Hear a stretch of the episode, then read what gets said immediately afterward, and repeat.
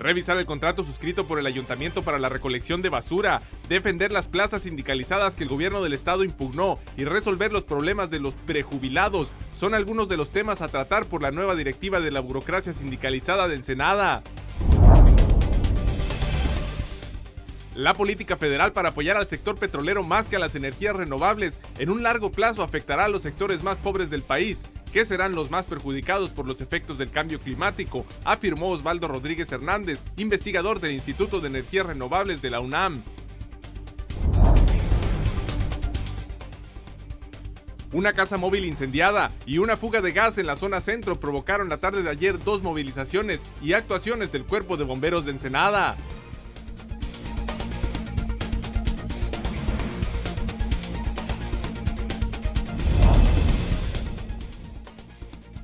De las tres personas que permanecen hospitalizadas a consecuencia del choque ocurrido el pasado fin de semana en el Cañón Buenavista, dos se reportan en estado delicado y el tercero como estable.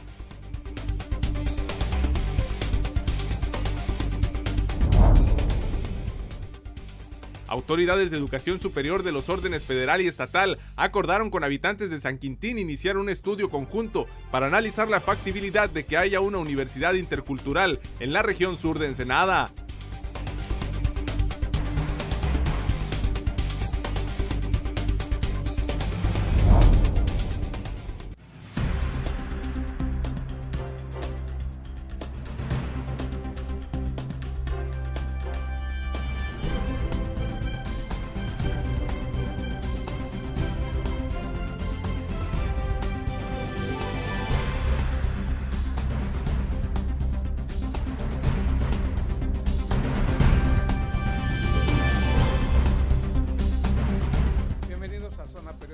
De este martes 4 de febrero de 2020. Zona Periodística es una coproducción del periódico El Vigía y en La Mira TV. Y el pasado domingo se realizaron elecciones internas en la sección Ensenada del Sindicato de Burócratas. José Gallegos de Anda fue electo como secretario general y habló sobre algunos de los temas que deberá atender esa organización. Revisar el contrato suscrito por el ayuntamiento para la recolección de basura defender las plazas sindicalizadas que el gobierno del estado impugnó y resolver el problema de los prejubilados son algunos de los temas a tratar por la nueva directiva de la burocracia sindicalizada, informó José Gallegos de Anda, recién electo el pasado domingo como secretario general de la sección ensenada del Sindicato de Burócratas. Buscar que se respeten sus derechos a toda la base sindical, sin olvidar igual también las necesidades de la ciudadanía. Este va a ser un sindicato abierto, abierto, esta va a ser una vaya, una representación sindical que trabaje junto con la ciudadanía, conocemos las necesidades, conocemos la problemática que estamos viviendo actualmente. Calificó como incongruente y oneroso para los contribuyentes el tener a gran parte del personal del servicio de limpia sin trabajar, mientras se contrata una empresa particular para que haga lo que el personal de nómina no realiza. Se está, dijo, duplicando el gasto en un servicio cuando se argumenta que no hay dinero en las arcas municipales, señaló Gallegos de Anda. Totalmente en desacuerdo, totalmente en desacuerdo. Vamos a platicar con el alcalde, con, con este, los funcionarios, para llegar a establecer un, orden también ahí, ¿verdad? Sabemos que no es, yo creo que no es la mejor forma. La gente ahí está, ahí está esperando seguir con su, con su chamba, seguir trabajando. Como que aquí se estaría duplicando el gasto porque tengo nómina, tengo arrendamiento, tengo pago de otras eh, cuestiones por ahí entonces como que no, se justifica. Expresó su desacuerdo en esa situación y señaló que se revisará cómo puede echarse abajo ese convenio, pues hay un despilfarro de recursos al tenerse personal en nómina para hacer una labor específica que no se realiza y sin embargo se busca un particular para que haga esos trabajos. Referente a la impugnación hecha por el gobierno del estado de 24 plazas que fueron otorgadas en Ensenada al finalizar la anterior administración, el representante sindical dijo que es absurdo que sea el mismo gobierno estatal quien se impugne a sí mismo por esas asignaciones. Informó para Zona Periodística Gerardo Sánchez García. Y la tarde de ayer lunes los bomberos ensenadenses tuvieron mucho trabajo. César Córdoba Sánchez nos tiene el reporte. Una casa móvil consumida por las llamas de un incendio y una intensa fuga de gas en la zona centro que restringió el acceso en dos cuadras se presentaron ayer por la tarde en hechos por separado. El incendio tuvo ignición alrededor de las 13.30 horas en el interior de una casa móvil ubicada en la calle Abasolo entre Boulevard Carranza y Coral de la Colonia Aviación. Las llamas consumieron de manera total la vivienda de medianas dimensiones instalada en un terreno particular donde había diversos materiales flamables como cartón y plástico entre otros. El fuego ocasionó una columna de humo negro que se elevó por los aires a varios metros de altura y pudo ser observada desde distintos puntos de la ciudad. En el momento que los bomberos levantaban las herramientas, se presentó el propietario de la vivienda afectada y fue agredido por los bomberos con pies y manos por causas aún desconocidas y la policía puso orden en el lugar. Mauricio Javier González Navarro, director de bomberos, informó que el fuego afectó de manera total a la vivienda móvil y que las llamas no afectaron a persona alguna. Momentos antes de este incendio se presentó una intensa fuga de gas LP de un cilindro instalado en la parte superior del restaurante Yopetas, el cual se encuentra en la avenida Riverol entre Primera y Boulevard Costero de la zona centro. El contenedor con capacidad de mil litros de combustible mostró una apertura en su base por donde se propagó el combustible por el ambiente de la zona y causó alarma entre los comerciantes del área. En este momento se encuentra en la estación Obregón, estación 1, por un reporte de fuga de gas en un tanque de mil litros. Está perforado de la parte eh, inferior. Ahorita lo que está haciendo aquí, como vemos a las espaldas, está haciendo una, una parte de su presión de la fuga, está liberando presión para que así ya no tenga tanta presión de tanque y, esté fugando.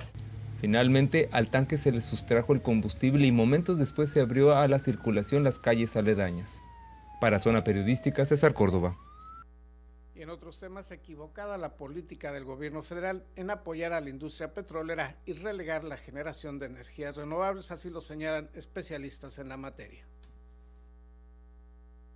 La política federal de apoyar al sector petrolero más que las energías renovables en un largo plazo afectará a los sectores más pobres del país, quienes serán los más perjudicados por los efectos del cambio climático, afirmó Osvaldo Rodríguez Hernández, investigador del Instituto de Energías Renovables de la Universidad Nacional Autónoma de México. Me parece que hay una tendencia muy clara a nivel mundial. Y en realidad hay un problema mucho más grande, más allá de si decides o no utilizar un combustible fósil. El problema es que existe un fenómeno llamado calentamiento global. Eh, y entonces en un entorno de calentamiento global, pues a mí me parece que sería mucho más costoso lidiar con problemas de calentamiento global en donde las personas que en realidad van a sufrir van a ser primero los pobres, es decir, las personas más vulnerables en un entorno entre, eh, eh, de escasez de energía, de escasez de agua, pues van a ser las personas más vulnerables las que van a padecer eh, esta, esta transición si es que no migramos en un escenario distinto de consumo de energía. En los últimos 15 años, dijo, la madurez tecnológica que han tenido las energías eólicas o solares las coloca en términos de costos por abajo de las generadas por combustibles fósiles y por ello la tendencia mundial es hacia el uso de estas fuentes renovables. En el caso del petróleo agregó, cada vez es más escaso, pero además su uso genera un impacto ambiental negativo. Existen eh, ya alrededor del mundo instalaciones como la eh, energía eólica, en donde puedes tener este, costos incluso menores a estos costos de generación. Lo mismo sucede con eh, las tecnologías solares fotovoltaicas. Es decir, a lo largo del tiempo, lo que se ha visto es que el petróleo escasea, a cada vez hay menos, este, hay una crisis energética, por eso esta nueva este, idea de tener vehículos eléctricos mucho más eficientes, vehículos híbridos, es decir, hay todo un sector económico que está migrando hacia una nueva forma de, cómo eh, usamos y consumimos la energía. Puntualizó que la política federal de apoyar a la industria petrolera podrá tener un resultado inmediato, pero un mediano y largo plazo terminará afectando a los sectores más desprotegidos económicamente, pues serán ellos los más afectados por el cambio climático, informó para Zona Periodística Gerardo Sánchez García. Y en otros temas, autoridades de educación superior de los órdenes federal y estatal acordaron con habitantes de San Quintín iniciar un estudio conjunto para analizar la factibilidad de que haya una universidad intercultural en esa zona. Dicho subsistema educativo promueve la participación de las comunidades indígenas y rurales en la decisión de qué tipo de universidad desarrollar, garantizando su derecho a una consulta previa, libre e informada acerca de los programas educativos pertinentes, así como los métodos de vinculación comunitaria de sus estudiantes y egresados. Vamos a ir una pausa y al regreso tendremos una entrevista con la diputada federal Lisbeth Mata Lozano, quien nos hablará de la agenda legislativa para este periodo.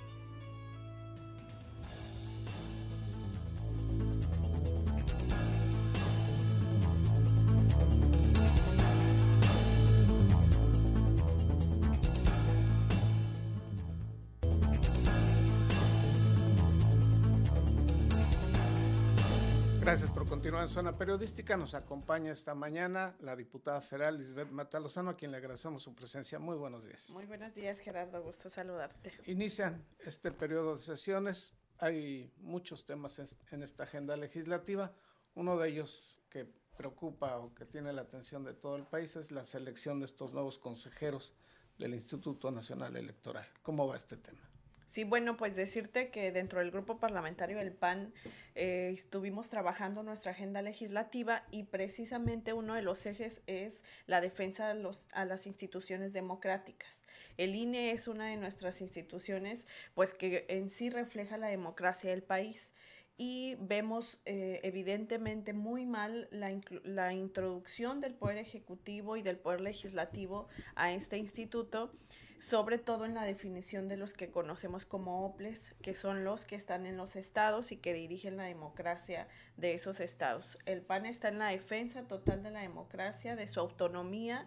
Eh, y por supuesto que apoyamos el tema de la austeridad en todos los sentidos.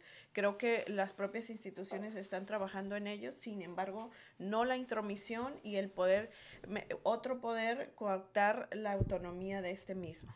Se habla de la austeridad en este Instituto Nacional Electoral, pero no vimos que se aplicara esta austeridad en los partidos políticos. Se mantuvieron los mismos presupuestos, las mismas prerrogativas. Sí, yo creo que es una falta de congruencia porque efectivamente ya hay iniciativas de reducción de partidos, eh, no hay un diálogo directo eh, y Morena, recordemos que tiene la mayoría del, de, de la Cámara de Diputados. Si hubiera una disposición, ya hubiera pasado esta iniciativas si hubiera una reducción. Entonces sí se quiere empezar por todo menos que afecte a la política y creo que debe ser al contrario. El, el instituto está muy bien calificado por los ciudadanos y es una exigencia del ciudadano que se tenga un instituto democrático como lo es el INE. Entre otros de los temas que se revisarán en este periodo de sesiones es el asunto de la marihuana, la legalización o no de la marihuana. ¿Cuál sería la postura de Acción Nacional? ¿Qué se está proponiendo? ¿En qué estatus se encuentran? Tengo entendido que hay diversas iniciativas al respecto. Así es, hay diversas iniciativas tanto en el Senado como en Cámara de Diputados. Este periodo va a ser trascendental ya que se encuentra en el estudio y análisis eh, constante de este tema. Existirán varios foros a nivel nacional estamos buscando pues que se amplíen por supuesto a los estados. Eh, también hay un análisis sobre la experiencia ya internacional. En Canadá hay varios foros, en Estados Unidos que ellos ya tienen la experiencia de vivir con la legalización del cannabis que se le conoce. Eh, no hay una postura definida por parte del grupo parlamentario del PAN. Estamos preparándonos y asistiendo a todos esos foros, sobre todo escuchando a la ciudadanía para definir cuál es lo mejor para el país y la aprobación y sobre todo las formas, en qué forma debe de... En lo personal, su postura sobre este tema. Bueno, creo que eh, yo me parece complicado a nivel social porque sin duda el tema de la adicción es terrible ya en nuestra sociedad. En lo personal además he pasado por temas familiares en ese aspecto, por lo que me genera un, una falta, eh, un análisis mayor ¿no? Por un lado vemos que puede ser benéfico para la economía del país, pero por otro lado tenemos que trabajar en la sociedad y en la adicción que esto genera. En este tema de la seguridad pública también, ¿qué reformas que se está proponiendo para este periodo legislativo? Otro de los ejes, eh, el principal eje del PAN es la economía familiar, pero uno de ellos es eh, seguridad y justicia. En ese sentido va a haber muchas iniciativas, sobre todo eh, a la exigencia y a dar herramientas para ayudar a la inseguridad del país, que es el principal problema. Como recordarás, nosotros apoyamos la Guardia Nacional porque era un paso importante para la seguridad. Sin embargo, hoy estamos analizando que la Guardia Nacional está más ubicada para temas migratorios y no para brindar una seguridad. En el caso de Baja California estamos en un momento complicado y no se diga nada. Vemos eh, mucha inseguridad y tenemos que dar herramientas. Entonces sí tenemos muchas iniciativas específicas para brindar herramientas en materia de seguridad, no solamente em, estar eh, exigiendo vía palabras, sino dar, eh, brindar herramientas. En términos legislativos, ¿qué se tendría que hacer para pues, tratar de mejorar esta situación en cuanto a la seguridad pública? Pues yo creo, mira, puedo poner un ejemplo básico que vemos aquí en Baja California. La gente busca que su seguridad se vea reflejada en las calles. Hoy el dinero que se aprobó del presupuesto para Guardia Nacional iba más enfocado a cuarteles, lo cual es efectivo, pero hoy vemos que hay construcción de esos cuarteles ¿Y eso en qué beneficia al ciudadano? Sí, a, que ellos tengan unas instalaciones seguras, pero ¿dónde los estamos viendo de manera externa trabajando? Entonces, ese es un ejemplo básico que el presupuesto debe redireccionarse a mejores salarios, a mejores herramientas para todos los que trabajan en temas de seguridad. Nosotros le apostamos a las policías locales.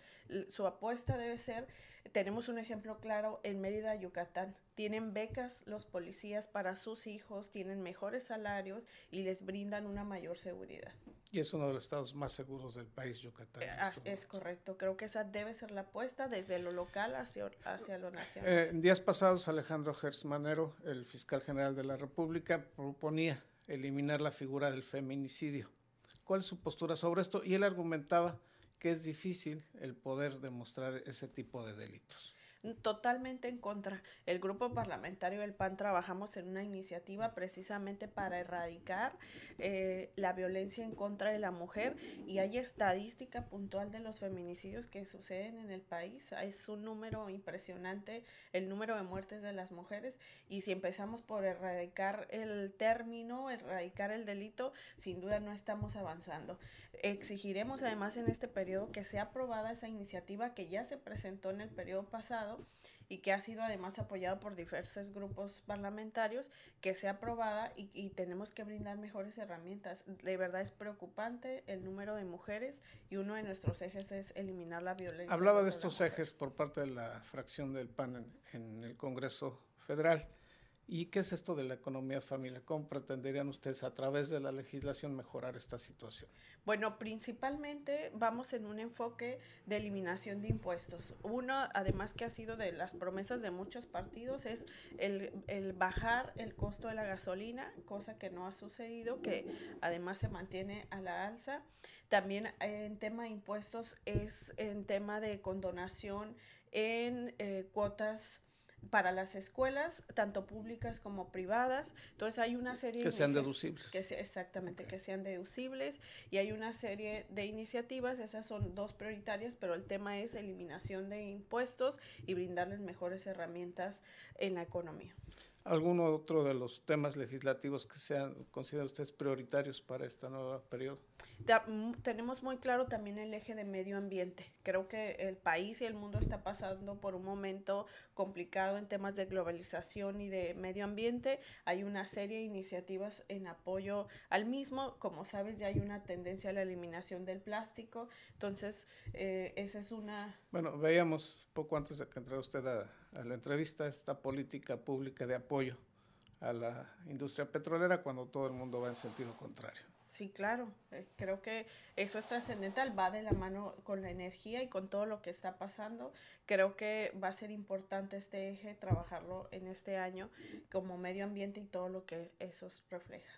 Le agradecemos, diputada. Muchas gracias. Gracias por visitarnos y a usted le agradecemos que nos haya acompañado. A continuación vamos a ir a la sección deportiva después de una pausa comercial.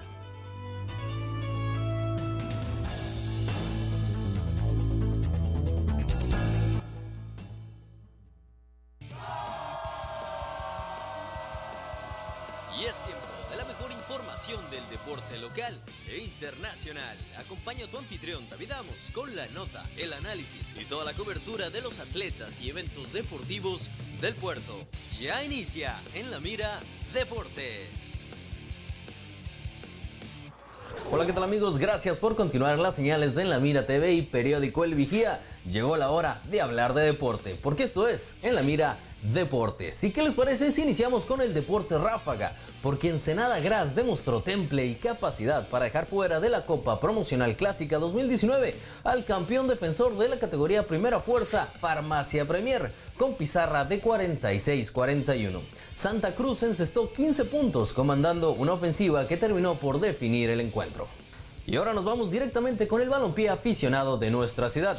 Destrona Romina a Dinamo BS. El equipo de Tijuana se coronó en la Liga Chavorrucos en Urban Soccer Ensenada. Romina de Tijuana destronó al campeón de la liga en Urban Soccer Ensenada, Dinamo BS, para levantar así el título. Cinco goles por cuatro quedó el marcador. Los dos mejores equipos de la categoría demostraron habilidad y empuje para llevarse el campeonato, el cual terminó por definirse en el último minuto, déjenme platicarles, del encuentro cuando Juan Castor, de táctica fija, marcó el gol del torneo convirtiendo con esto a su equipo en campeones de la competencia en apenas su primera participación en este torneo.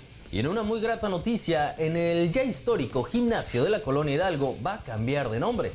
Así es, al votarse el pasado domingo y a petición ciudadana de que el recinto sea reconocido como José Jesús Zapata Márquez, promotor incansable del deporte ráfaga de nuestra ciudad y que la verdad sea dicha siempre ha tendido una mano a quien lo necesitara, poniendo los intereses del deporte y de los basquetbolistas antes que los propios, cosa que honestamente muy rara vez se ve en el deporte de nuestro país. Y a continuación en el deporte de las carreras dominan kenianos el Carmatrón, de alto nivel la competencia de trail celebrada el pasado domingo en nuestra ciudad gracias a una bolsa de varios miles de pesos, por ahí de 8 mil pesos a los ganadores de este medio maratón Carmatrón. Y bueno, con esto atrajo los mejores participantes del estado, como los keniatas Mariacor y Moses, el cubano Richard Pérez y los baja californianos Alexis Verdugo y Humberto Rojas. Sin embargo, la nota, desgraciadamente, la dio una mala organización del evento que terminó por reflejarse en los resultados finales, pues varios atletas, al no encontrar una buena señalización de la ruta, terminaron por perderse y recorrer menos distancia. Y al estar en juego obviamente una jugosa bolsa en efectivo, como era de esperarse, generó problemas en la premiación. Y a ver, metiéndonos a este tema, eh, creo que más allá de la mala organización de esta carrera en específico, el real problema es que no existe una liga de atletismo funcional, no existe una liga que apoye, que supervise, que trabaje para que este tipo de cosas pues no sucedan ni sigan pasando en nuestra ciudad. Porque es muy fácil llegar con la liga de atletismo y que la liga diga, bueno, te doy el aval, ¿no? Y así quedar bien y, no voy a ir a tu carrera, no te voy a supervisar, no te voy a apoyar, pero te doy doy el aval y todos contentos, ¿no? Bueno, si se hace esto, este tipo de cosas suceden. Y bueno, también era otro tema platicando con todos los, de los distintos equipos y de la comunidad eh, del atletismo en nuestra ciudad, que sí, una cosa es quejarse, pero si a la hora de la hora no le vamos a entrar, no se van a poner las pilas para ya sea eh, reformar la liga de atletismo, pues este tipo de cosas van a seguir sucediendo y va a seguir pasando. Está solamente en la comunidad atlética, que levanten la mano, que digan ya estuvo y hay que ponernos a trabajar para y buscar así el bien del deporte ensenadense. Y ahora sí nos pasamos a la nota internacional, al deporte blanco para ser más exactos, porque Novak Djokovic se corona por octava vez en Australia. Solo Roger Federer, déjenme platicarles, con 20 y el español Rafael Nadal con 19 ostentan más trofeos de Grand Slam que Novak en la rama varonil. Y la verdad, ha dicha, todo parecía que sería una victoria para Tiem, pues Novak se veía preocupado, estaba bastante desgastado ya, además de encontrarse en desventaja, pero el serbio a final de cuentas hizo lo que sabe hacer, que es negarse a perder. Esperó una oportunidad y encontró su mejor tenis cuando era absolutamente necesario. Continuamos con el béisbol internacional porque tenemos buenas noticias. México gana en Serie del Caribe. El encuentro se definió en el quinto inning con el batazo de Elizalde. Edson García se envasó gracias a un error del tercera base Emanuel Rivera. Sebastián Elizalde sacudió un cuadrangular de tres carreras en la parte baja del quinto episodio y México se apuntó el domingo su primer triunfo en la Serie del Caribe 2020 al vencer 4 a 2 al anfitrión Puerto Rico. Y para cerrar la nota deportiva, bueno, teníamos que hablar del evento más importante de este fin de semana, ya lo sabrán, el Super Bowl, el Super Tazón, porque los jefes, así es, los jefes de Kansas City acabaron con una racha de ni más ni menos que 50 años sin conseguir un Super Tazón. Comandados por Patrick Mahomes, Kansas City se impuso 20-31 a los 49 de San Francisco en la edición 54 del juego por el título de la NFL.